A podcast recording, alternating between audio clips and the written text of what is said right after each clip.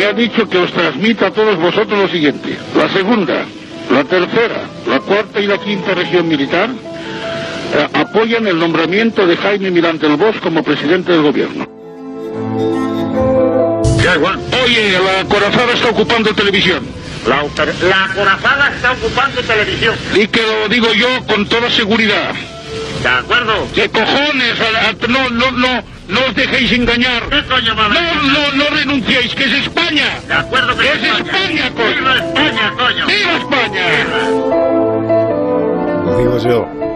Lo digo yo, es lo, lo dice Juan García Carrés, que era seguramente la cabeza más destacada de lo que se llamó la trama civil del golpe. Él no formaba parte de las Fuerzas Armadas, pero sí había participado en algunas de las conspiraciones previas, sí había intentado estar en alguna de las reuniones de los militares golpistas.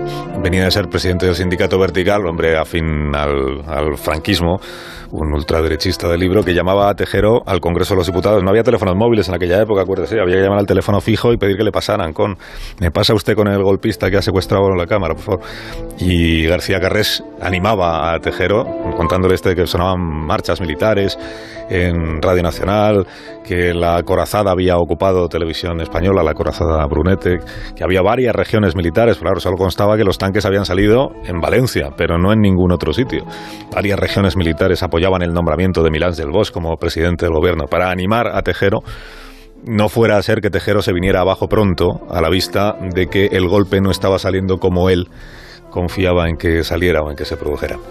Ya cuando de madrugada apareció armada por el Congreso de los Diputados para hablar con Tejero y decirle aquello de que tenía que proponer a los grupos parlamentarios un gobierno de concentración presidido por el propio Armada, que iba a incluir a socialistas y comunistas, entonces es cuando Tejero ya rompió la baraja del todo. Y le dijo al general, aquí lo que tiene que haber es un gobierno, una junta militar. ¿Qué es esto de un gobierno con comunistas y socialistas y presidido por usted. La, confusión en la que estaban, unos hacían creer a los otros determinadas cosas, les dejaban que creyeran que estaban todos en lo mismo y luego se vio que no tenían la misma idea sobre cómo tenía que terminar todo aquello. Hablando esta mañana aquí del 23F y de hace 40 años, mire, de haber triunfado el golpe de Estado aquel, podría haber tenido una consecuencia, aparte de las muchas que habría tenido, y todas muy negativas sobre la vida pública española, una consecuencia sobre la que hasta ahora no habíamos reflexionado, que tiene que ver con nuestro patrimonio artístico. 21 de febrero de 1981, o sea, dos días antes de lo de Tejero en el Congreso, el abogado de Pablo Picasso firmó por primera vez un documento a favor del regreso del Guernica a España, otro de los símbolos de la transición en nuestro país, pero ese documento tenía condiciones. Hoy en Historia D con Javier Cancho contamos la historia de un contratiempo. Hace 50 años, en noviembre de 1970, Pablo Picasso escribe una carta al MoMA, al Museo de Arte Moderno de Nueva York.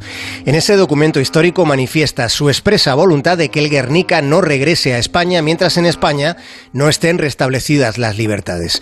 Dos lustros antes, hace 60 años, en Niza, Francia, en un homenaje al artista, a Pablo Picasso se le preguntaba por su país.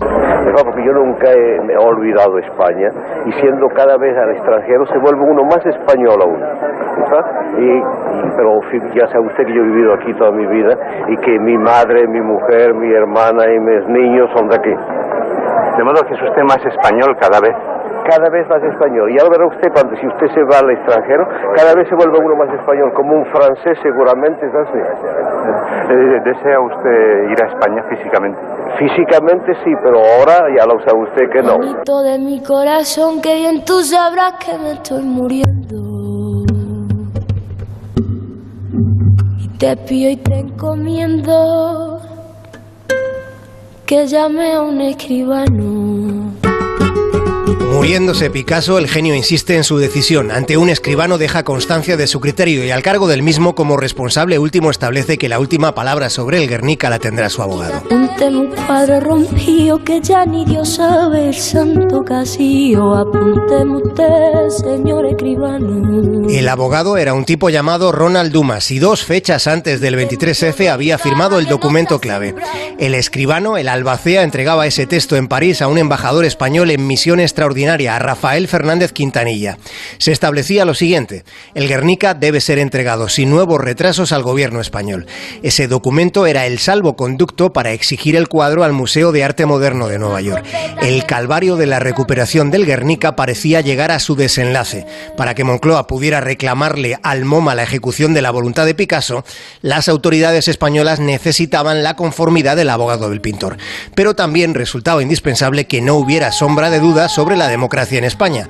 Y el rastro de 37 balas en el hemiciclo proyectaba desde el cielo del Congreso una sombría penumbra.